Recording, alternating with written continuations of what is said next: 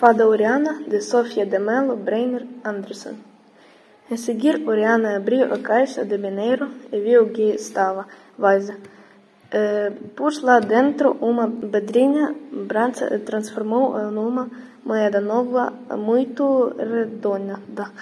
E debaixo de mesa estava a bola do filho do lenhador. Oriana pegou-lhe e viu que estava toda estragada.